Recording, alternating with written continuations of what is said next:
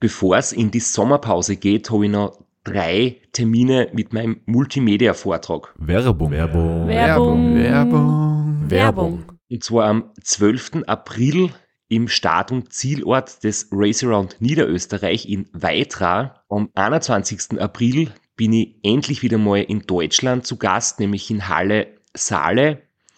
Und nach fünf Jahren Pause bin ich am 25.05. wieder in Kärnten. Und zwar in der Artbox in St. Gertraud bei Franschach. Es gibt ein paar Highlights vom Race Across America, Einblicke in meinen 24-Stunden-Rekord und natürlich ganz viel Anekdoten, teilweise auch sehr lustige, aus meinen beiden Teilnahmen beim Transcontinental Race. Wir haben sicher auch Zeit zum Plaudern, zum ein bisschen Fachsimpeln und gemeinsam einen schönen Abend zu genießen. Ihr findet alle Infos, alle Termine auf meiner Website auf www.christophstrasser.at. Dort gibt's auch die Links und die Möglichkeit, Tickets zu kaufen. Bis bald. Werbung. Werbung. Werbung. Werbung. Werbung Ende. Podcastwerkstatt. Herzlich willkommen bei Sitzfleisch Der Podcast, bei dem wir sieben Episoden in einer Woche produziert haben. mit Christoph Strasser. Und Florian Kraschitz.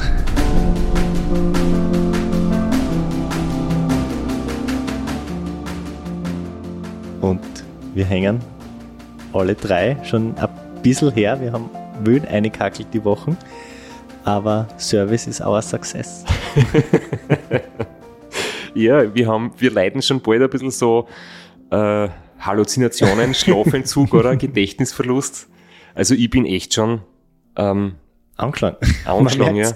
Jeden Tag die Audiodateien sortieren, was wir für einen Einspieler nehmen, was wir nicht nehmen, weil sie vielleicht teilweise zu äh, unpassend sind für die Öffentlichkeit. Sagen wir einfach, die Qualität passt nicht, weil der Wind so rauscht und es liegt nicht am Inhalt. Und äh, na, aber wir, wir haben das schon jetzt sehr bewusst in sehr kurzer Zeit gemacht, obwohl es wirklich anstrengend ist, gerade für dich, Flo. Äh, du gehst ja arbeiten und, und kommst am Abend immer ins Studio, aber die Erzählungen verblassen irgendwann, die Erinnerungen. Und jetzt habe ich dann doch ein paar Interviews gehabt und man erzählt dann die Geschichte beim Radio oder beim Fernsehen und dann sitze ich mit dir da im Tonstudio und denke mir, äh, die Geschichte habe ich doch schon erzählt. Dabei habe ich es wem anderen erzählt und deswegen schließen wir das jetzt ab. Wir sind bei Episode 9 Wir ziehen es durch, ja. und dann gehen wir auf ein Cola, auf ein Bier. Glaub, ausnahmsweise auf einen Döner. Ich habe schon lange keinen mehr gegessen, aber ich bin echt schon ein bisschen hungriger. Oder auf ein Fever Tree. Genau. Aber obwohl du das jetzt noch unterbracht hast, eigentlich wieder eine werbefreie Episode. Deswegen der Hinweis, die übernächste Episode ist dann schon die groß angekündigte Feedback-Episode. Und da bitten wir weiterhin um Feedback. Also nicht wir geben euch Feedback, sondern ihr gebt uns Feedback und wir werden darauf antworten, reagieren, unsere Gedanken dazu äußern. Deswegen nutzt die Social Media Kanäle vom Straps, nutzt die E-Mail-Adresse und vielleicht sagst du ja an die E-Mail-Adresse, du hast schon angesetzt. Sitzfleisch at christophstrasser.at. Und für unser Partnerangebot.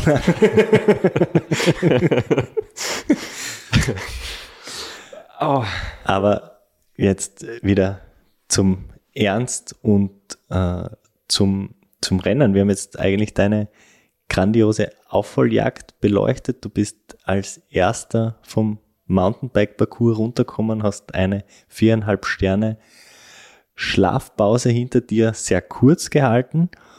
Und das war jetzt, jetzt kommen wir zu der Passage im Rennen, die auch am Live-Tracker die für mich und so auch in meinem Umfeld spannendste war das Rennen zur Fähre. Es war für Außenstehende jetzt nicht ganz klar, wie das läuft mit den Fähren, welche Fähren sind erlaubt und warum darf man nicht über diese eine Donaubrücke, die in der geraden Flucht zwischen Checkpoint und Ziel liegt, warum darf man über die nicht drüber fahren? Vielleicht kannst du kurz einmal die Fährsituation aufklären. Warum das so ist, kann nur die Rennleitung sagen. Uns ist gesagt worden, dass diese Brücke zu gefährlich ist oder beziehungsweise, dass man mit E-Straßen teilweise dorthin kommt, wobei das jetzt nicht genau überprüft, weil Straße ist verboten, warum auch immer. Es ist von der Rennleitung gesagt worden, es gibt nur drei Fähren, die erlaubt sind, um die Donau nach Bulgarien zu überqueren. Und ähm, nachdem das so ist, habe ich über andere Optionen mehr nachgedacht. Ähm, und ich habe schon vor vielen Monaten ähm, geschaut, ob man da überhaupt gescheite Infos kriegt, ähm, Vorplan, welche Zeit, welche Fähre. Und man hat halt dann ähm, lustigerweise oder gemeinerweise, als wäre es absichtlich so geplant, die Fähre, die die kürzeste Verbindung ist, also die quasi am besten am Weg liegt, die fährt nur viermal pro Tag. Um 8.30 Uhr und um 17.30 Uhr das letzte Mal. Vier Fahrten pro Tag. Die, wo man einen kleinen Umweg machen muss, in Turnu, die fährt öfter. Die fährt auch viermal, aber bis 20 Uhr. Und die, was einen riesengroßen Umweg bedeutet, die fährt von 5 Uhr alle zwei Stunden bis 23 Uhr. Das heißt, da kann man fast den ganzen Tag damit fahren. Und ja, wenn man diese Fähre wählt, hat man einen Umweg, aber kommt fast rund um die Uhr über die Donau. Und bei der kürzesten Verbindung nur in einem Zeitfenster von neun Stunden. Und wenn du nicht in diesen neun Stunden dort bist, wartest du bis zum nächsten Tag 15 Stunden lang. Zu dieser dritten Fähre, da kommen wir vielleicht nachher nochmal extra dazu. Aber du bist jetzt aufgestanden, es ist wie spät und wie viel Zeit hast du für wie viele Kilometer, um die beste Fähre zu erwischen?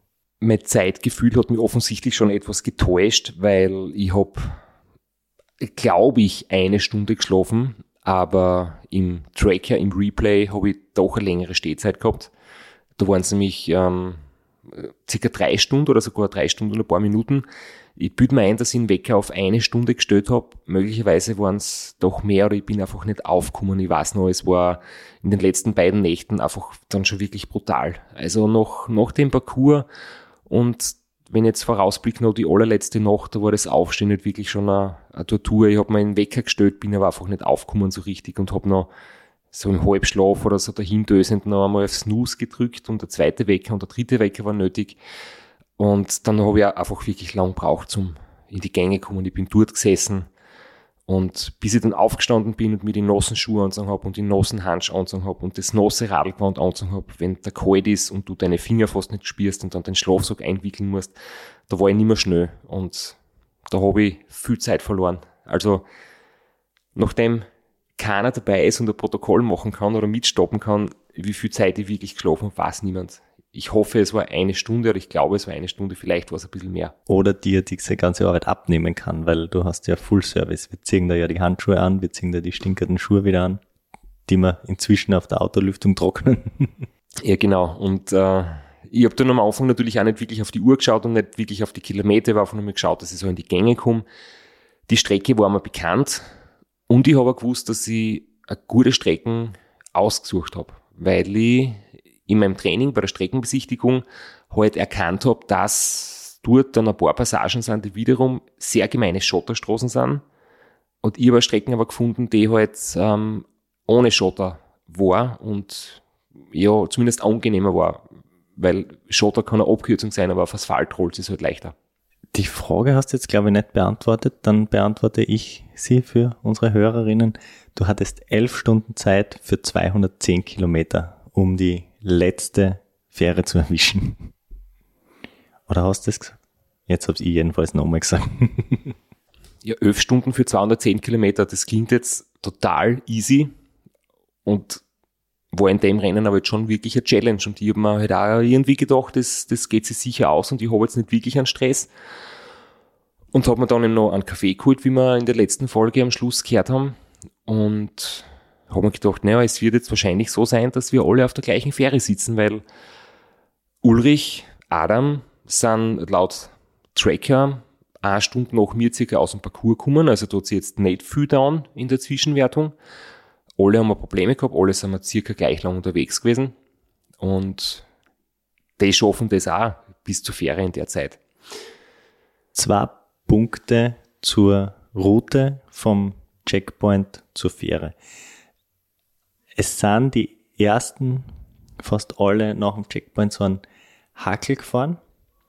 Zuerst ein Stück in Norden wieder rauf und dann so eine vermeintlich recht große Umfahrung spätere Athleten weiter hinten haben das brutal abgekürzt und das war von der Rennleitung her erlaubt. Warum hast du das nicht genommen? Vielleicht magst du kurz erklären, was da das große Hindernis war an dieser vermeintlich kurzen Strecke. Beides waren E-Straßen. Beides waren Ausnahmegenehmigungen und man hat ungefähr dort, wo ich meine Schlafpause gemacht habe, in Brezoe, ein Stück nach Norden fahren oder nach Süden fahren dürfen. Nach Norden hat es dann ähm, ein paar Möglichkeiten gegeben, einfach auf Straßen weiterzufahren. Und im Süden hat es dann nur ein sogenanntes Viadukt gegeben. Das war eigentlich so ein Metallgerüst, sowas wie eine Brücke über einen ausgetrockneten Flusslauf. Und da hast du halt auf Google Fotos und Street View gesehen und auch die Rennleitung hat ein Foto ausgeschickt. Das ist zwar nicht verboten, sondern ausdrücklich erlaubt, aber es ist halt gefährlich. Das ist wirklich, ähm, ja, ein Metallgerüst. Da musst du mit einer Leiter oder auf einer Leiter raufklettern, das Radl schultern, rauftragen, irgendwie über das Gerüst drüber tragen und auf der anderen Seite wieder runter. Und dann hast du dort Schotterwiesenweg durch den Wald und kürzt dadurch aber, ich bin mir nicht genau sicher, weil ich es einfach für mich nie im Detail angeschaut habe, aber doch einige Dutzende Kilometer ab. Und das haben halt ein paar von den lustigen Leuten hinter uns dann wirklich gemacht, ja. Da, wir drei vorne sind alle außen rumgefahren, aber es hat definitiv einiges an Zeit gebraucht, ja. Nur, ich muss sagen, ich gehe nicht mit Carbon, Radelschuhen, am Metallleiter raufklettern, das Radl mit einer Hand tragen, mit einer Hand mir an der Latte festhalten. Ich find's arg, dass die Leute sich trauen, aber ja, die sind halt auch in Bosnien über den Schotterberg Grenzübergang gefahren und in Rumänien über das Gerüst klettert.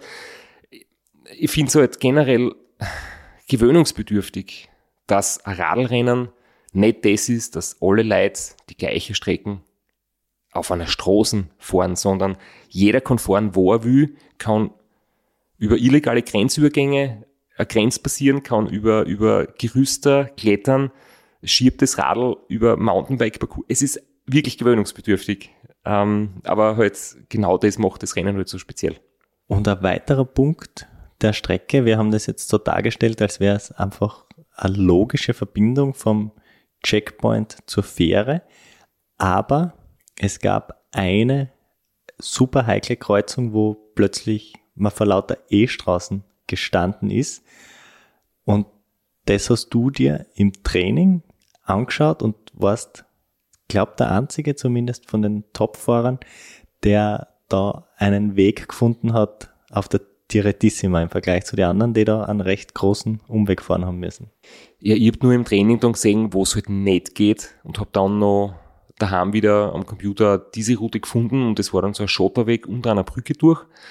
Ähm, in der großen Stadt Ramnicu Valzea, wo ja die Geschichte erzählt habe vom Kaffeeautomaten, wo mich der Mountainbiker getroffen hat. Ähm, und unter der Brücke deswegen durch, weil auf der Brücke war, glaube ich, Radlfahrerverbot. Allerdings sind da einige Leute über die Brücke drüber gefahren und entweder habe ich mich getäuscht, weil es war auf jeden Fall ein Schild dort, du darfst nicht mit Pferdekutschen drüber, und ich glaube auch nicht mit Rädern. Vielleicht sind nur Pferdekutschen verboten, Räder erlaubt auf jeden Fall. Vielleicht war das ein Blödsinn. Vielleicht hätte ich gescheitert die Brücken genommen und auf Asphalt weiter. Ich bin auf jeden Fall unter der Brücke am Schotterweg, bin aber definitiv auf einen richtigen Weg gefahren. Das heißt, für mich wird es im Nachhinein hoffentlich keine ähm, Zeitstrafe geben, weil die sind ja oft erst monatelang später dann wirklich offiziell in der Ergebnisliste drinnen. Beim Race to the Bottom, also Race to the Ferry, nach unten auf der Karte, also nach Süden, haben natürlich alle mitgefiebert. Und diese Na Sprachnachricht, die du bekommen hast, die spüren wir jetzt ab. Und die zählt wahrscheinlich nicht als Outside Help, weil von einem Radprofi wie dir kann man wahrscheinlich annehmen, dass du das schon gewusst hast, was jetzt kommt. Serpas Strasser, du, du bist ja, glaube ich, so weltweit der einzige Mensch, der es schafft, dass er mich motiviert, aufgrund seiner Leistungen, dass ich mich wieder auf so einen, einen Rennhobel setze. Gell? Und zwar nicht so lang, aber dafür nicht so schnell. Aber jetzt möchte ich da ein bisschen was zurückgeben. Äh, jetzt habe ich nämlich gemerkt, gell, wie man schafft, dass man echt puh, richtig, richtig schnell ist. Die Kette, junger Mann, die Kette muss ungefähr da in dem Bereich, gell, da müsst ihr Ding. Siehst du das? Ja, das ist relativ weit rechts. Und dann brauchst du im Prinzip nur mehr eins machen und das ist hohe Frequenz. Mehr, mehr ist wirklich nicht der Huf. Wird mir da recht geben. Ähm, und alle anderen, die ein bisschen Ahnung haben vom Radfahren auch. Toi, toi, toi. Hau rein. Ja, das ist der Stuli gewesen, äh, guter Freund von mir, mit dem ich gemeinsam in die Schule gegangen bin und von ihm ein bisschen so das Radfahren äh, mitgekriegt habe. Das war damals ein sehr, sehr guter Jugendfahrer. Dann hat er ein paar Jahrzehnte aufgehört und jetzt offensichtlich hat er wieder Motivation gefunden. Und es war eigentlich ein Video und man hat gesehen, er hat mir jetzt nahegelegt, 5311 Übersetzung aufzulegen. Und er hat recht, ich meine, ich weiß nicht, warum alle so eine Wissenschaft draus machen, wenn es 5311 Übersetzung fährst und eine hohe Frequenz, dann bist du schnell. Das ist wirklich einfach, ich meine, es ist nicht so kompliziert.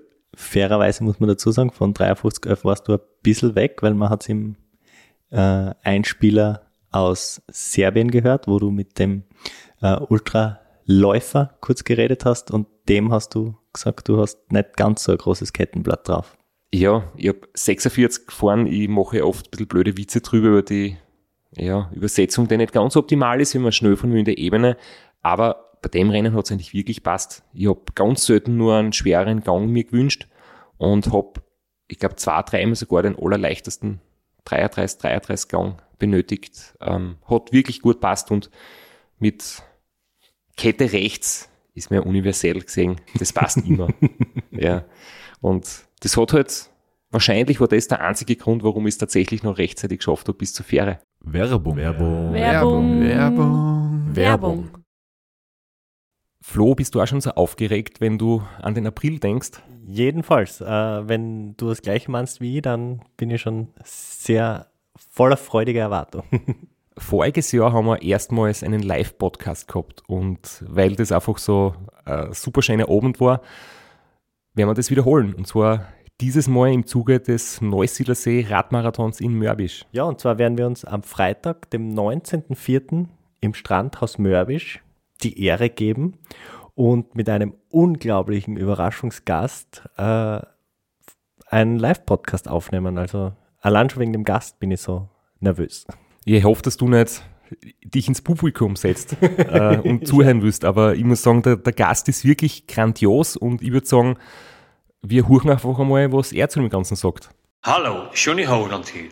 Heute stehe ich natürlich wieder am Start beim Neusiedlersee Radmarathon. Immer ein Highlight des Jahres. Nebenbei bin ich all live beim Podcast beim Neusiedler Radmarathon. Es wird mich natürlich riesig freuen, wenn ihr live dabei seid und dass wir vielleicht kurz über ein paar Höhepunkte aus meiner Karriere reden können. Sehen wir uns dann. Wer die legendäre Stimme noch nicht erkannt hat, das war Johnny Hogerland, legendärer Fahrradprofi und Pensionsbetreiber in Kärnten. Ja, und noch unter anderem dreimaliger Teilnahme oder Finish bei der Tour de France, jetzt auch im, in der Radmarathon-Szene sehr erfolgreich und sehr umtriebig. Und ja, wir freuen uns sehr, dass wir mit ihm äh, den Abend gestalten können. Und natürlich haben wir auch was zu gewinnen. Und zwar gibt es für zwei Personen jeweils ein Ticket und einen Startplatz für entweder Zeitfahren oder Radmarathon. Zeitfahren ist am Samstag, Radmarathon am Sonntag. Das heißt, es sind zwei Tickets, zwei Startplätze und gewinnen tun die, die folgende Frage richtig beantworten. Wie viele Tage ist Johnny Hogerland bei der Tour de France 2011 im rot-weiß gepunkteten Bergtrikot unterwegs gewesen? Schickt uns eine E-Mail an sitzfleisch.christophstrasser.at. Wir freuen uns auf eure Teilnahme, wir freuen uns auf äh, den Live-Podcast im Strandhaus und vor allem auf unsere Teilnahme, weil wir beide haben auch eine Startnummer und werden Samstag beim Zeitfahren dabei sein. Ja, und werden uns wieder mal mit den Besten der Szene messen. Du wahrscheinlich ein bisschen kompetitiver als ich, aber ich freue mich immer wieder, wenn ich mir aufs Zeitfahrrad setzen kann. Heuer bin ich ohne Scheibe am Start, weil du meine Scheibe ja verkauft hast. Vielleicht können wir noch in der Leihgeschäft einfällen. Werbung. Werbung. Werbung. Werbung. Werbung Ende. Jetzt hast du das vorweggenommen, jetzt haben wir da so einen Spannungsbogen aufgebaut, aber du bist rechtzeitig zur Fähre gekommen. Und hast dann auf der Fähre ein bisschen Zeit gehabt zum Tracker schauen und hast dann was gesehen, was dich überrascht hat, weil die anderen zwei haben nicht so ausgeschaut, als würden sie die Fähre noch erwischen, die nächste. Jetzt hast du selber gerade den Spannungsbogen zerstört.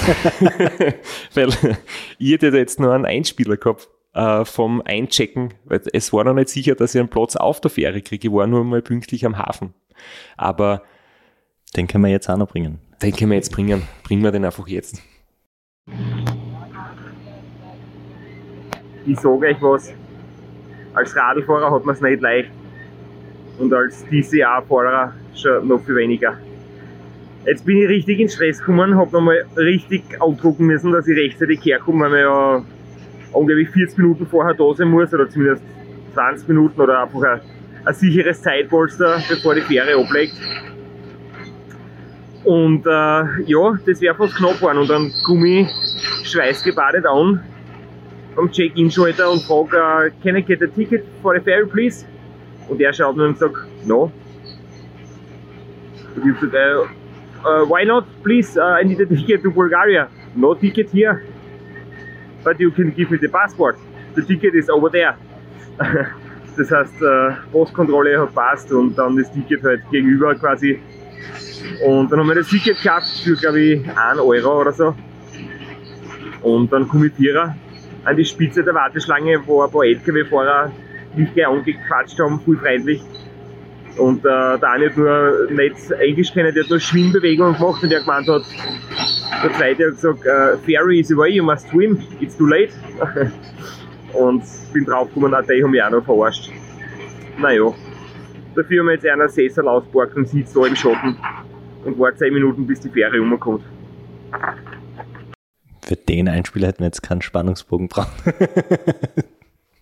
Ja, ich finde ihn, find ihn lustig, weil es war dort so eine gute Stimmung und ich war erstaunt, die Fähre war winzig. Da haben fünf Autos Platz gehabt und ein paar Radlfahrer oder so. Es war echt, ähm, ich kenne sonst die Fähren von der Adria, gell?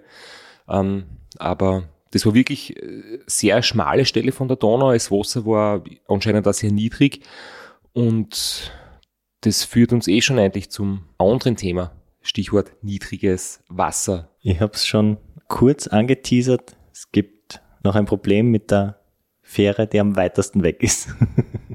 Also, ich möchte da jetzt ein bisschen ausholen. Ähm, viele Leute haben das Rennen mitverfolgt. Viele Leute haben das mitbekommen, dass der Ulrich ähm, die Fähre nehmen wollte, die ganz den großen Umweg bedeutet, nämlich die Fähre in Bechet. Und ich möchte aber jetzt eben noch das dazu sagen, ähm, viele Leute zu mir gesagt, ich habe Gig gehabt mit der Fähre. Und das war so spannend und bei der Fähre hat sich das Rennen entschieden, ich habe so Glück gehabt. Und ich muss jetzt sagen, ich weiß nicht, ob ich Glück gehabt habe. Ich habe drei Tage vorher geplant, dass ich für 16 Uhr oder 12 Uhr oder 20 Uhr, die Möglichkeiten waren mir plausibel, die Fähre erwischen möchte. Und am Vortag habe ich jetzt irgendwie genau gewusst, 16 Uhr ist mein Ziel, dass ich die Fähre erwische. Und ich war dann pünktlich dort. Ähm, ich finde jetzt nicht, dass das Glück war. Und ich hätte auch noch die 20 Uhr Fähre gehabt als Backup.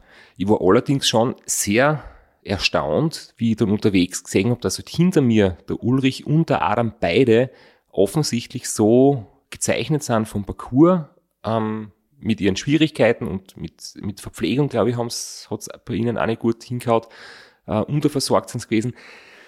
Die sind den ganzen Tag nicht wirklich weit gekommen. Die haben dort wirklich Probleme gehabt, haben ganz, ganz viel Zeit verloren. Und dann ist halt der Vorsprung von mir von einer Stunde auf fünf, sechs, sieben Stunden angewachsen. Und deswegen wollte ich das nur so sagen, ich habe jetzt nicht das Fernglück gehabt, sondern ich war einfach pünktlich. Und ich weiß nicht, ob es Glück ist, wenn man pünktlich einen Zug erwischt oder pünktlich einen Bus erwischt. Aber Was jedenfalls Glück ist, wenn der Strasser einmal pünktlich zur Podcastaufnahme kommt, weil das ist noch nie passiert. ja, das ist richtig. Äh, Heute sind wir zum Beispiel parallel zu spät gekommen. ja, das und der Lukas hat auf uns gewartet. Aber was man definitiv sagen kann, der Ulrich hat ein Pech gehabt. Und nicht nur Pech, sondern das war ein richtiges, ein richtiges Unglück für ihn, weil er die Fähre nämlich erwischt hätte, die letzte Fähre um 23 Uhr, aber sie ist halt nicht gefahren. Und sie haben den Betrieb eingestellt, weil der Wasserstand so niedrig war. Also ohne jetzt euer Gespräch vorwegnehmen zu wollen oder äh, für den Ulrich zu sprechen, der kann für sich selbst sprechen, aber es hat sich bei ihm unterwegs abgezeichnet, die 20 Uhr Fähre wird es nicht werden. Aber es gibt eben diese Fähre äh, weiter im Westen, die zwar einen 100 Kilometer, grob 100 Kilometer Umweg bedeuten würde, aber die bis 23 Uhr fährt. Und diesen Umweg hat er in Kauf genommen, ist dorthin gefahren, war vor 23 Uhr dort, um dann festzustellen, dass die Donau zu wenig Wasser führt und diese Fähre nicht fährt. Und über das kann man jetzt auch ewig lang diskutieren, ob die Rennleitung die Fahrer davon in Kenntnis setzen muss oder nicht. Grundsätzlich heißt die Fahrer müssen sich selbst über die ähm, Zeitpläne, über die Abfahrtszeiten und alles Mögliche informieren. Ähm, das besprechen wir jetzt nicht. Das hören wir dann in der Folge mit dem Ulrich und das wird wahrscheinlich ein ewiger Diskussionspunkt bleiben und das kann man nicht klären, das kann man nur sehen, wie jeder für sich möchte. Ohne dir jetzt da Überheblichkeit vorwerfen zu wollen, aber in dem Moment, wo sowohl Adam als auch Ulrich die letzten Fähren verpasst haben, war für dich auch klar, dass das Rennen entschieden ist, oder? Weil äh, 15 Stunden Vorsprung, allein dadurch, dass du die Fähre erwischt hast und die zwar nicht, für die letzten 350 Kilometer. Man muss sich das so vorstellen, jetzt haben, ähm, der Adam hat schon in Simnicea, das ist die Ortschaft in Bulgarien, ähm, sie dort anscheinend ein Zimmer genommen oder zumindest eine lange Schlafpause gemacht, weil die Fähre geht um 8.30 Uhr in der Früh. Und wenn du jetzt ähm, am Abend, am späten Abend in der Nacht hinkommst, kannst du halt wirklich einige Stunden pausieren und bist am nächsten Tag ausgeschlafen. Und ich bin schon um 17 Uhr angekommen in Bulgarien, also 15 Stunden vor meinen Verfolgern, wo jetzt allerdings fünf, vier oder fünf Leitern am gleichen Boot waren. Ähm, das heißt, für sie war es dann wirklich so ein, richtiger Zielsprint oder richtiges Rennen nochmal mit quasi Neustart auf der Fähre. Und ja, 15 Stunden Vorsprung ist natürlich ganz viel. Da weiß man einfach, ein Sturz darf nicht passieren, ein grober Fehler darf nicht passieren, aber wenn ich irgendwie noch weiterfahren kann, normal, dann sollte sie das Ergebnis schon irgendwie ja, erahnen lassen, das dann rauskommt. Du hast selber ein bisschen spekuliert auf einen Zielsprint, weil du eigentlich gedacht hast, ihr drei werdet irgendwie auf der gleichen Fähre oder dass nur eine Fähre zwischen euch ist, landen. So durch dadurch, dass du es als einziger geschafft hast, noch oder noch die Power gehabt hast, nach dem Parcours die Fähre zu erreichen, war das Rennen dadurch entschieden. Aber die, der Kampf um die Plätze war dann natürlich gigantisch. Das war wirklich ein Gemetzel, möchte man fast sagen. Da waren fünf Leute auf, auf der gleichen Fähre.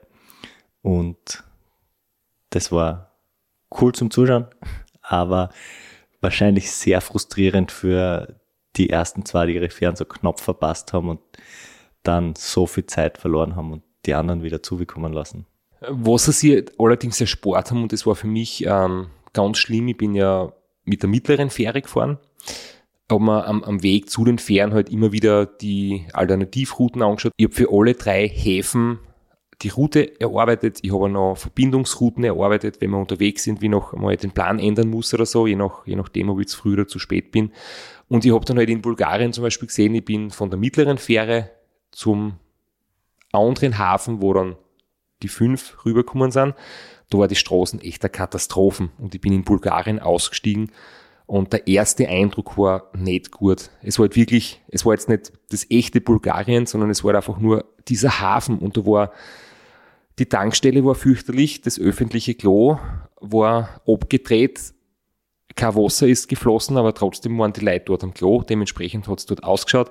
Es waren Autowracks dort. Es war einfach wirklich ähm, nicht schön. Und ich habe mir gedacht, okay, ich will da jetzt nicht lang bleiben. Ich habe eigentlich gedacht, eine kleine Kaffeepause oder irgendwie ein paar Minuten quasi zelebrieren, dass ich da jetzt gut drüber gekommen bin. Ich bin gleich weitergefahren und die Straßen waren auch ganz schlecht. Also Schlaglöcher, ähm, Kanaldeckel waren irgendwie so 30 Zentimeter versenkt im Asphalt. Du hast wirklich so einen kleinen Schacht gehabt. Bei jedem Kanaldeckel, wenn du an mit dem Vorderreifen erwischt, dann liegst du im Krankenhaus. Oder je nachdem, ob die jemand ins Krankenhaus bringt, zumindest sitzt sicher nicht mehr am Radl.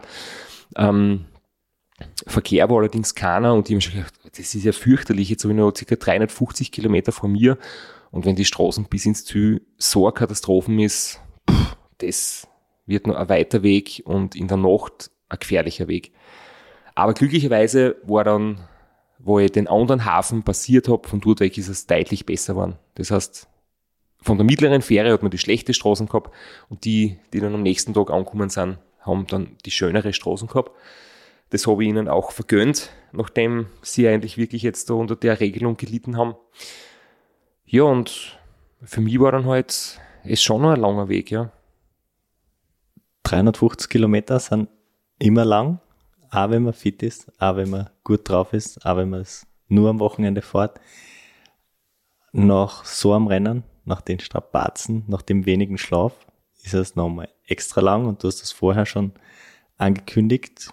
Die letzte Schlafpause hat dies so richtig die Nerven gekostet. Der hat so richtig an dir gezehrt. Ja, ich habe dann auch einen Powernap zuerst noch gemacht und das war auch so eine Erfahrung, wo ich mir gedacht habe, wieso ist in vielen Ländern es so verbreitet, dass die Leute ihren Müll einfach wegschmeißen. Da ist mir das bewusst worden, es ist am Straßenrand wirklich viel gelegen, ähm, Plastik, Kanister und leere Flaschen. Und dann habe ich irgendwie lange Zeit keinen Platz halt gefunden für einen Powernap. Und als ich dann so eine, ja, eine schönere Wiese gefunden habe, habe ich da gemerkt, du gehst dort am Gras und wenn du dich hinlegst, merkst du, liegst eigentlich wieder auf Plastikflaschen drauf, die einfach unterm Gras halt eingewachsen sind. Und das finde ich irgendwie schon immer sehr, macht mich sehr traurig, dass das oft in solchen Ländern einfach so ein Müllproblem gibt. Das würde ich jetzt nur so nebenbei erwähnen, hat mit dem Rennen nichts zu tun. Ähm, ja, der Powernap war natürlich nicht genug, weil es irgendwie so eine Mischung war aus Vorfreude, letzte paar hundert Kilometer bis ins Ziel, aber trotzdem Druck war halt keiner mehr da. Ich habe genau gemerkt, die letzten Tage, wie alles so knapp gelaufen ist mit Ulrich und Adam, ich stehe auf und bin voll motiviert. Und da war es jetzt halt so, ich weiß, ich habe 15 Stunden Vorsprung und ob ich jetzt eine Stunde mehr oder weniger Pause mache, ist im Endeffekt nicht mehr rennentscheidend. Und das war dann schon schwierig, da konsequent zu bleiben.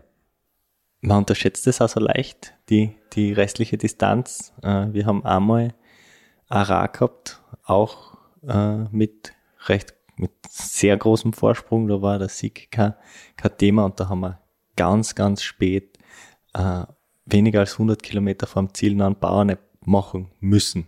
Und äh, das sind Entscheidungen, die ein Team für die trifft, aber allein die Entscheidung zu treffen, wenn man schon so den Strand von Burgas und das Hotelzimmer und das Riesensteak riecht, sehr, sehr schwer sind.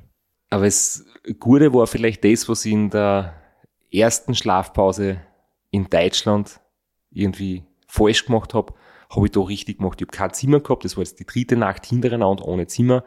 Ich habe mich jederzeit hinlegen können.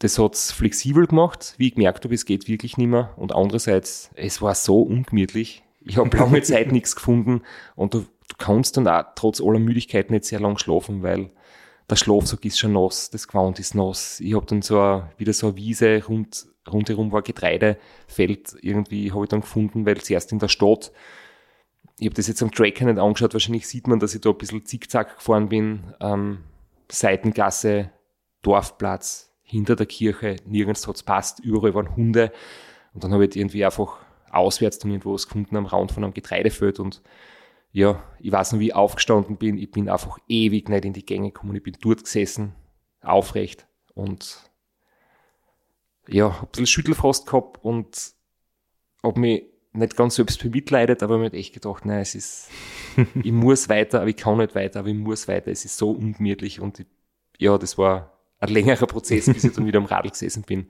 Und ich kann wieder nicht ganz genau sagen, wie lange ich geschlafen habe, aber die letzte Nacht war halt auch so ungemütlich, dass ich mir gedacht habe, nein, jetzt bringen wir das zu Ende und fahren wir endlich ins, also wir, vor endlich ins Ziel, habe ich gesagt zu mir selber. Zu Ende braucht hast das und äh, zumindest in deinen letzten Nachrichten hast du fast ein bisschen den Parcours vergessen, weil da hast, der hat dich dann doch plötzlich überrascht. Den hast, du hast eigentlich nur mehr Burgers gesehen und vergessen, dass da noch ein kleiner Parcours auf dich wartet, der dann nicht, nicht so schlimm war wie der letzte, aber der hat dann, das waren dann noch 50 Kilometer oder so, die du nicht so ganz am Schirm gehabt hast. Ja, apropos Nachrichten, ähm, ich habe da noch einige herausgesucht. Sollen wir uns noch was anhören? Wenn es lustig ist. ich glaube schon, ich habe hab zu der Phase sehr viel wiederum geredet, habe wahrscheinlich auch schon viel Plätzchen geredet. So eine Mischung aus Müdigkeit, Verwirrung, Euphorie, Vorfreude und Langeweile. Einen wunderschönen guten Morgen aus Bulgarien. Da ist das letztes Mal der Christoph. Deswegen das letzte Mal, weil äh, ich bin sozusagen auf der Zielgeraden des Transcontinental Race und ich kann das gar nicht fassen. Das war nie so richtig mein Ziel, an das ich echt glaubt habe, sondern es war mehr so ein Traum und ja, jetzt bin ich da, ungefähr 100 Kilometer vor dem Ziel und das Lustige oder eigentlich das Glückliche ist, dass ich es gar nicht mehr verlieren kann, außer es passiert noch was, weil meine Mitstreiter, wir haben gestern mit der Fähre über die Donau von Rumänien nach Bulgarien. Und äh, da ist es halt blöd, wenn man nicht schnell genug ist und ich habe die Fähre um 16 Uhr erwischt oder 17 Uhr und äh, die zwei anderen, die mir noch auf den Fersen sind, halt nicht und am Abend haben sie die Fähre von einer anderen Stadt auch nicht erwischt und jetzt ist mein Vorsprung halt deutlich gewachsen und äh, sie werden jetzt in der Früh erst die Fähre erreichen, die nächste, wo ich dann schon wirklich äh, bald in Burgas bin und es ist einfach unfassbar. Ich wollte Abenteuer erleben, ich wollte mal was anderes machen. Ich wollte äh, mir mal in dem neuen Gebiet versuchen und jetzt komme ich dann als Erster ins Ziel. Es ist komplett gestört, dass ich den Schatz jetzt finde. Es ist ein Wahnsinn. Und äh, möchte mich an alle bedanken fürs Daumen drucken. Und ja, jetzt muss ich mich noch konzentrieren, dass ich die letzten Meter äh, gut schaffe und mich nicht versehentlich für einen Powernap äh, irgendwo in die Wiesen lege und dann vielleicht verschlafe oder so. Und äh, Entschuldigung. Und dann freue ich mich endlich einmal nach über neun Tagen aus diesem verschwitzten, nassen Radlgewand rauszukommen. Wenn man in der Früh aufsteht, aus dem Schlafsack irgendwo in der Wiesen gelegen hat und alles ist taunass und, und verschwitzt und man trocknet nie wirklich, das ist echt nicht so fein und deswegen trockene Bekleidung und ein gutes Essen, das, das wird es jetzt bald geben für mich. Das war ja ein Einspieler fürs Radio und deshalb österreichische Radiohörerinnen werden das natürlich kennen, das jetzt gewinnt er uns den Chance. Aber du würdest das für unsere Nicht-Österreicher übersetzen oder erklären. Weißt du, woher das kommt? In Österreich ist das wirklich so ein Kultspruch. Ja, natürlich weiß ich, woher das kommt. Ich habe nachschauen müssen. Ich habe nur, hab nur daran erinnert, es war irgendwas mit dem Song Contest. Aber es war tatsächlich so, im Jahr 2014 hat es nicht nur den Streckenrekord beim Rain gegeben, sondern auch österreichische Geschichte beim Song Contest, als Conchita Wurst für Österreich den Song Contest gewonnen hat und auch Andy Knoll im Fernsehen live gesagt hat, jetzt gewinnt sie uns den Schatz. Und seitdem, ich glaube, das war dann ein Spruch des Jahres oder so. Da sieht man auch, dass wir schon ein äh, bisschen älter sind, dass wir äh, uns an Sachen erinnern, die 2014 passiert sind. Also für alle, die 2014 noch nicht auf der Welt waren und uns heute zuhören, wir finden euch super. Ich habe aber natürlich auch noch äh, was anderes aufgenommen, das nicht fürs Radio war. Und das werden wir uns jetzt in gekürzter Form wahrscheinlich auch anhören. Äh, ja, was ich sonst noch sagen kann, ich habe echt extrem coole Leute kennengelernt, ganz große Sportler. Alle fair, alle respektvoll, alle wirklich gut drauf. Einen gesunden Hang mit einem Fuß leicht zum Wahnsinn, der macht es aber alles so speziell. Aber ich habe keine Selbstdarsteller, keine Aufsprecher kennengelernt, was sonst auch einige gibt immer wieder. Sondern echt eine unglaublich coole Szene, die Menschen, die man da trifft. Und was ich auch für mich mitgenommen habe, die Straßenhunde in Rumänien und Bulgarien, vor denen ich echt Angst gehabt habe. Habe einen Pfefferspray mitgehabt, ich war Tollwut impfen. Äh, die sind eigentlich so lieb. Die werden wir abgehen. Weil wir das erste Mal da war trainieren, habe ich echt eine Panik gehabt. Da bin ich von sieben parallel angeflogen worden. Oben am Berg. Und äh, ja, bin geflüchtet und da ist einmal hinten nach. Und mir ist halt auch gesagt, wenn ich mit Leuten geredet, dass sie da gut auskennen.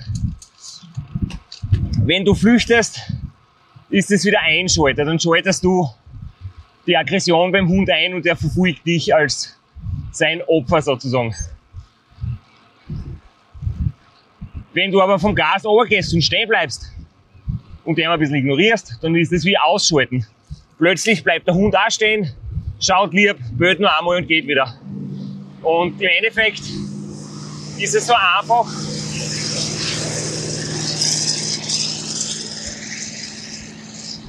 ist es so einfach, mit den Hunden umzugehen. Das hat mir echt schon Spaß gemacht.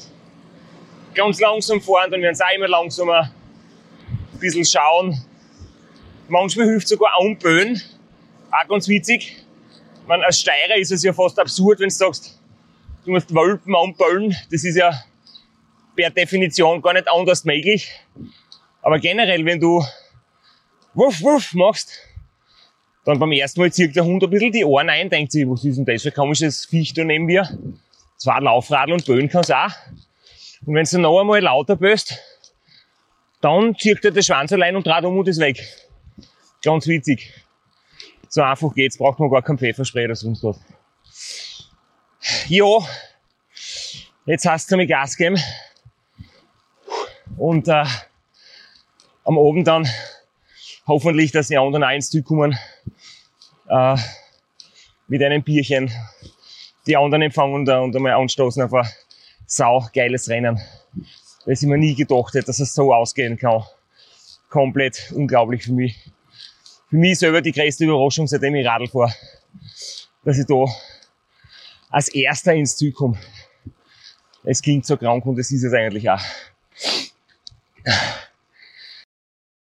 Hast du deine Hundetheorie schon gegengecheckt mit dem Hundetrainer, mit dem du vorm Rennen zusammengearbeitet hast? Oder war das jetzt nur so aus der Euphorie heraus, weil du halt einfach Glück gehabt hast mit den Hunden? Es war, glaube ich, beides. Ich war da einfach in so einer Stimmung, wo ich irgendwie jeden umarmen hab können und ähm, am liebsten nicht alle Hunde auch umarmt. Natürlich habe ich ein bisschen Glück gehabt und im Training habe ich jetzt mich Pech gehabt, habe ich echt eine brenzlige Situation erlebt, oben am Berg, am Parcours und war dementsprechend, ja, schon vorsichtig bis ängstlich. Aber ich habe da nicht wirklich gemerkt, vom Radl absteigen ähm, löst das Problem wirklich, wirklich oft. Und wenn du echt Pech hast und ganz böse Hunde erwischt, die vielleicht schon eine schlechte Erfahrung gemacht haben oder geschlagen worden sind, dann hast du natürlich eine andere Situation. Die habe ich immer zum Glück gespart.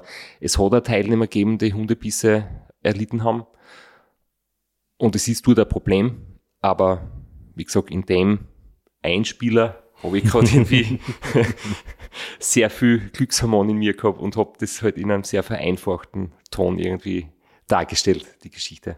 Die Befürchtungen zum letzten Parcours haben sie dann auch nicht bewahrheitet. Das war jetzt nicht noch einmal wie der Parcours davor, sondern es war ganz normale Straßen, war gut zum Fahren und die 40 Kilometer waren schnell absolviert. Beinahe. Ich bin eingebogen in den Parcours und war nach einer Kreuzung, habe ich gedacht, das gibt's nicht jetzt wirklich Schotter. Echt jetzt? es war ganz ein böser Abschnitt wieder, aber das war halt nur ein Kilometer und danach war es wieder normal quasi. Das war, ich habe mir schon gedacht, wenn das jetzt 45 Kilometer so durchgeht, dann kann ich meine Finger abschneiden, weil dann spiele ich einfach nichts mehr. Ähm, nein, es war dann okay. Also der letzte Parcours war wirklich so zum mehr oder weniger Durchrollen. War zum Glück kein großes körperliches Problem mehr, allerdings halt wieder ein bisschen mehr Verkehr, Gegend von Burgas. Du hast wirklich noch am Ende kein Risiko eingehen, nicht unkonzentriert werden und erst dann ganz am Schluss, wirklich die letzten, ich glaube vier Kilometer war das, da war der Parcours wieder aus und da hast du wieder gedacht, okay, damit man es nicht vergisst, dass man beim Transcontinental Races waren die letzten vier Kilometer auf einem Erdsandweg entlang dem Strand. Weil das Lustige ist, nach Burgas gibt's eine Autobahn oder den Strandfußweg auf Sand, sonst nix. Und das heißt, wir sind ganz am Schluss ja, über den Sound ins Ziel eingefahren. Gleich das Strandfeeling mitgenommen. Der Zieleinlauf beim Ram ist ja legendär aufgrund seiner Nicht-Glamourosität. Wie war es dort? Äh, am Tracker hat es ausgeschaut, als hätte das äh, Mediacar oder das Crewcar richtig zu tun gehabt, rechtzeitig im Ziel zu sein. Waren die vorbereitet auf dich schon? Ich muss ehrlich sagen, ich weiß es gar nicht. Es war im Ziel ähm, Apidura. Das ist einer von den Sponsoren des Rennens und äh, mein Ausstatter mit den, mit den Radtaschen sehr zu empfehlen. Ähm, der tut quasi so die Schirmherrschaft gehabt über das Finish und ja, die waren glaube ich schon vorher dort oder sind erst mit dem Auto gekommen. Ich habe keine Ahnung. Jedenfalls, ähm, bevor ich im Zyber habe ich äh, an meine Gruppe mit meinen Freunden noch eine kleine Nachricht geschickt. Oh, jetzt fahre ich gerade die letzten Meter. Natürlich wieder so ein räudiger Feldweg mit so einem Sound, was mir jetzt vorher schon zweimal leicht gefressen hat. Aber Alter, jetzt bin ich dann wirklich da. Ich kann es echt nicht glauben. Es ist so komisch, alleine anzukommen. Keiner da, mit dem man sich freuen kann. Es ist echt, echt seltsam. Aber danke an euch alle, dass wir unterwegs viel austauschen haben können. Das hat mir wirklich viel getaugt. Das hat mich extrem viel gehaut. Und ja, es war wirklich, wirklich geil. Ich habe immer das Gefühl gehabt, ich bin mit euch unterwegs und nicht allein. Äh, und immer wenn ich mich umgedreht habe in der Nacht, wenn ich ein bisschen miert war und mich nichts mehr ausgehört habe, ist mir aufgefallen, scheiße, ich bin eigentlich doch komplett allein. Und wenn ich aufgewacht bin nach einer Schlafpause, allein anziehen, wie die Taubenfinger und die eingeschlafenen Fiers, und die schwabbeligen Knie aufstehen vom Boden. Das war dann auch ziemlich äh, ernüchternd, das allein machen zu müssen. Es geht, aber es macht auf jeden Fall mit einer geilen Partie viel mehr Spaß alles zusammen. Aber das besprechen wir dann ein anderes Mal. Ich hole mir jetzt den Stempel, gehe liegen und äh, dann melde ich mich nochmal. Danke euch alle. Trotz allem sehr emotional bisschen Gänsehautmoment jetzt bei dieser, dass ich es wieder höre, so im Podcast. Aber wie war dann die tatsächliche Zieleinfahrt? Das war jetzt so die, die Victory Lab am Strand, mein Herz knistern die ganze Zeit. Die Leute, die da waren, waren sehr herzlich und es war wirklich schön. Alle drei? naja, es waren vier, fünf oder sechs oder so. äh, nein, es ist wirklich eigenartig. Also, wenn man jetzt Race Around Austria Verhältnisse hernimmt, wo tausende Leute beim Marktfest sind und, und du fährst durch Spalier auf die Bühne, von dem braucht man eh nicht ausgehen, aber zum Ram im Vergleich ist es doch nochmal eine Spur simpler gewesen. Ähm, weil ich bin ja dann am Strand hingekommen und es ist dann halt so ein Sonnenschirm unter Tisch und äh, da sitzen die Leute von Abitura und dann die Leute klatschen und, und freien sie und es sind wirklich eine Handvoll Leute da. Aber dann kriegst du den Stempel und dann ist mit die Leute plaudern angesagt und irgendwie alle freien sie mit dir. Aber es ist total witzig irgendwie. Es gibt kein Zielbogen, es gibt kein Interview, es gibt kein, ja gut, ein Foto gibt es, es gibt dann so das offizielle Finisher-Porträt. Und dann denkst du so, okay, und jetzt? Was ist jetzt? Äh, irgendwie, ich habe dann noch ein Getränk gekriegt, ähm, alkoholfreies Bier und ja, was sehr schön war, die Frau vom Ulrich war da und hat äh, mich sehr herzlich begrüßt und mir gratuliert. Das hat mich wirklich gefreut, habe zum ersten Mal kennengelernt. Und ja, dann habe ich gedacht, okay, ähm, müde bin ich, hungrig bin ich, ich kenne mich nichts aus, ich will einfach heim. Ja, wenigstens hast du ein Zimmer schon gehabt und hast grob gewusst, wo du hin musst. Äh, Dusche, Bett hat auf dich gewartet. Was nicht auf dich gewartet hat, war gewandt, dass kein durchschwitztes, nasses Fahrradgewand ist. Ja, du hast teilweise recht. Also ein Hotelzimmer hat auf mich gewartet, oder besser gesagt so, so, so ein kleines äh, Selbstversorgerzimmer. Und ich habe mir im Vorfeld was hergeschickt. Also ich habe einen Rucksack in eine Schachtel gegeben und äh, da war eine Unterhosen drinnen, eine Bodyhosen, eine lange, nicht die, was ich mitgehabt habe, und ein T-Shirt und halt einfach so das Nötigste. Nur ich habe dann die Unterkunft nicht gefunden. ich bin dann irgendwie herumgeirrt. Es Google hat die Adresse nicht erkannt oder einfach die Straßen nicht anzeigt. Und ich habe dann echt das erste Mal seit langer Zeit habe ich Hilfe von außen bekommen dürfen und die habe ich dringend gebraucht, weil ich bin in Burgers gestanden, mir ist der Schweiß obergerunnen, ich habe einen Hunger gehabt und du stehst dort und kennst dich nicht aus und dann habe ich mit der Sabine telefoniert und sie hat mir dann quasi äh, von außen gecoacht und mit WhatsApp-Standort, Google Maps, Screenshots und Telefon hat sie mich dann ins Zimmer gel gelotst. So, ich habe den Kri jetzt in sein Apartment gelotst, weil das hätte er jetzt allein nicht ganz gefunden. Und ja, er knuspert gerade ein bisschen auf ein paar Kekse um, die ihm der äh, Apartmentbesitzer dort lassen hat und geht einmal duschen. Und dann wird er seinen verdienten Schlaf nachholen. Und ja, wüde Geschichte, kann man einfach nur sagen, wüde Geschichte. Mein Bruder sagt ja immer, ich soll ja mal irgendwo ein Stückchen in einem Eini schneiden, weil er vermutet, dass unter der äußeren Fassade der Terminator drinnen ist. Und das scheint tatsächlich so zu sein. Ja, jetzt kann er endlich ich wieder ein bisschen mehr schlafen, gell? Ich schaue wahrscheinlich nicht unbedingt viel fitter und jünger aus als der Kri. Und ja, wir sehen uns sicher bald einmal in Graubart zu einem Blauschall. Für alle, die mich unter dem Namen Straps kennen, ähm, in meiner Familie bin ich der Kri und die Sabi hat, nachdem sie mich da ins Zimmer gebracht hat, ähm, meiner Familie das Update geschickt. Und ja, das nächste, was ich halt mitgekriegt habe, war, dass das Telefon wieder geleitet hat und wieder war die Sabine dran und sie hat gesagt, du, aufstehen, weil jetzt kommen der Christian, der Adam und alle anderen und der Ulrich dann ins Ziel. Das heißt, du hast 15 Stunden durchgeschlafen oder wie kann man das verstehen? Na, der Vorsprung ist dann doch nochmal deutlich geschrumpft. Das hat einerseits damit zu tun gehabt, dass ich sicher nicht mehr so schnell gefahren bin am Ende. Ich habe, wenn man sich das dann anschaut, auf den Zwischenständen ähm, zwischen Checkpoint 1 und 2, wo jeweils der Ulrich der schnellste, auf 3 und 4 habe ich die besten Zeiten gehabt und vom Checkpoint 4 bis 5 war ich wieder so, muss ich nachschauen, auf nicht mehr in den Top 10. Da hat es viele andere gegeben, die schneller waren.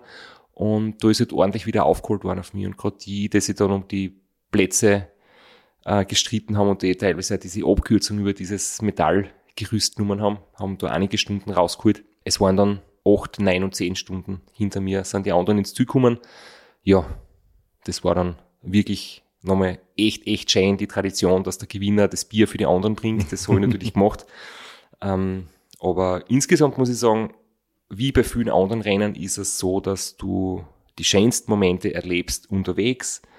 Gerade so gegen Ende hin, wenn der klar wird, dass es jetzt zu schaffen ist, dass du jetzt ins Ziel kommst, dass du jetzt, ob als Erster oder nicht, ist ganz egal, dass du es jetzt schaffst. Ähm, das sind echt die Momente, wo du halt, wo du feuchte Augen hast, wo du Gänsehaut hast, wo du echt irgendwie das realisierst. Und ins Ziel zu kommen ist dann ein bisschen so, ja, da geht es irgendwie zu Ende. Das ist so ein Moment, wo du sagst, okay, jetzt ist das aus irgendwie. Das ist gar nicht ganz so schön. Es ist nicht so die Euphorie und das große Glücksgefühl wie das, was man unterwegs hat. Allerdings, ein paar Tage ist es schon noch fein. Also, wenn man dann mit allen anderen redet und die Finisher begrüßt und mit jedem einmal anstoßt, bis dann zur Finisher Party, das ist schon noch eine schöne Zeit. Hast du ähnliche Erfahrungen gemacht beim Unsupported Rennen beim Seven Serpents? Ja, ich kann das bestätigen, was du gesagt hast. Ähm, der Bruno, der Organisator, ist auch mitgefahren. Ihr habt euch am Start auch unterhalten und im Ziel nochmals. Und Äh, bei der Finisher Party? und bei der Finisher Party. Äh, bei mir war es leider so, im Ziel war der Bruno nicht da, weil der hat auch seinen Schlaf gebraucht und das hat sich gerade überschnitten. Aber die Sabine, meine Sabine, nicht deine Sabine, war im Ziel, hat auf mich gewartet. Das war sehr, sehr schön. Und das war mitten am Hauptplatz in Triest und da war so eine richtige Tourismusfalle, so ein Nobel Schickeria äh, wo ein Aperol Spritz sieben Euro kostet. Äh, und dort sind dann die äh, acht Finisher vor mir gesessen im komplett verschwitzten, abgeranzten Radlgewand und da habe ich mich dazu gesetzt und das war eine cooler Vormittag. Äh, ein Bier habe ich ziemlich schnell runtertrunken, das habe ich gleich einmal gespürt, dann habe ich ein bisschen gehen müssen vom Gas, aber äh, die Erfahrung kann ich bestätigen, das war echt cool. Und ein bisschen was eingefangen davon habe ich auch noch in, ich würde sagen, das ist jetzt der Abschluss, oder? Das war ein kurzes Video, das ich dann meiner Familie geschickt habe. Und ich glaube, mit dem werden wir heute unsere neunte Episode zum Transcontinental Race beenden. Aber noch nicht die Staffel, weil, äh, Spoiler, es kommt noch eine Folge mit Ulrich und die mehrfach angekündigte Feedback-Episode. Hallo und äh, guten Morgen ist eigentlich nicht mehr so eine Mahlzeit. Ähm, ja, ich möchte mich kurz bei euch melden. Es geht mir fantastisch. Gestern Nachmittag kurz eingeschädelt im Bett, bevor mich die Sabi nochmal aufgeregt hat und ich bin umgegangen, die anderen zu begrüßen. Die nach mir kommen sind alle ziemlich knapp beieinander, weil die Geschichte mit der Fähre war, die haben alle quasi auf die Fähre warten müssen. Und dann sind Platz zwei, drei, vier, fünf und sechs, also fünf Leute innerhalb von zwei, drei Stunden kommen oder so. Und äh, das war echt cool. Die Stimmung ist da so schön, es ist wirklich nix da im Ziel, noch weniger als beim Ram. Und ich gedacht, das ist aber auch witzig, ich meine zumindest was zum Trinken, was zum Essen, eine Kleinigkeit und wenn es nur eine braune Banane ist oder sonst was. Ähm, na, aber sie sagen halt, das ist beim Unsupported so, du weißt, der Fahrer, dass es im Ziel auch nichts gibt, dass man auch nach dem Rennen noch Selbstversorger ist und das passt für die Leute so. Das ist wirklich so das komplett reduzierte rundherum. Aber dafür sind einfach die Geschichten unter die Teilnehmer so schön. Dort erzählt dann jeder, was, was er erlebt hat, welche Hopperlast passiert sind, welche Probleme er bewältigt hat. Ähm, sogar der Björn Lenhardt war da, der ausgeschieden ist und der Ian Zegiang oder wie der heißt, der lange Zeit Top 3, Top 4 war. Die sind trotzdem hergekommen, obwohl sie nicht mehr im Rennen sind, weil sie einfach alles miterleben wollen und alle Leute gratulieren wollen. Und auch so Geschichte zum Beispiel so schön war, der Pavel ist ins Ziel gekommen, ich glaube als Vierter oder Fünfter. Und seine Frau da auf ihn gewartet und der Björn Lennart hat irgendwie in Erfahrung gebracht, dass sie Geburtstag hat. Und dann haben sie noch schnell am Nachmittag Blumen organisiert und eine Kuchenform gekauft und mit, mit Himbeeren und Waldbeeren und in einer Schokosauce haben sie da so einen Kuchen zusammengezimmert. Ähm, und dann haben sie in Pavel das 100 Meter vor der Tür vor ins Ziel gedruckt und dass er seiner Frau gratulieren kann. Und dann haben sie noch Kuchenteller mitgehabt und sind halt alle Leute im Kreis gesessen am Strand und haben die Kuchen aufgegessen und halt Geschichten ausgetauscht und es ist wirklich so schön, da ist jeder der gleiche Sieger, der ins Ziel kommt. Jeder kriegt gleich viel Respekt und gleich viel Gratulation. Mir wird nicht mehr gratuliert als die anderen, weil es einfach im Prinzip egal ist, wer wie schnell ist. Das ist was, was man für sich gemacht hat. Und scheinbar, wenn man es für sich erreicht hat, in die Medien wird es dann ja ein bisschen zelebriert, aber ähm, unter den Teilnehmern ist jeder gleich viel wert und das finde ich echt cool. Boah, jetzt ich das um. Ähm, jetzt kommt dann die Fiona Kolbinger ins Ziel. Jetzt wird dann Schnummi Hupfen ihrer auch gratulieren. Die habe ich noch nie persönlich kennengelernt.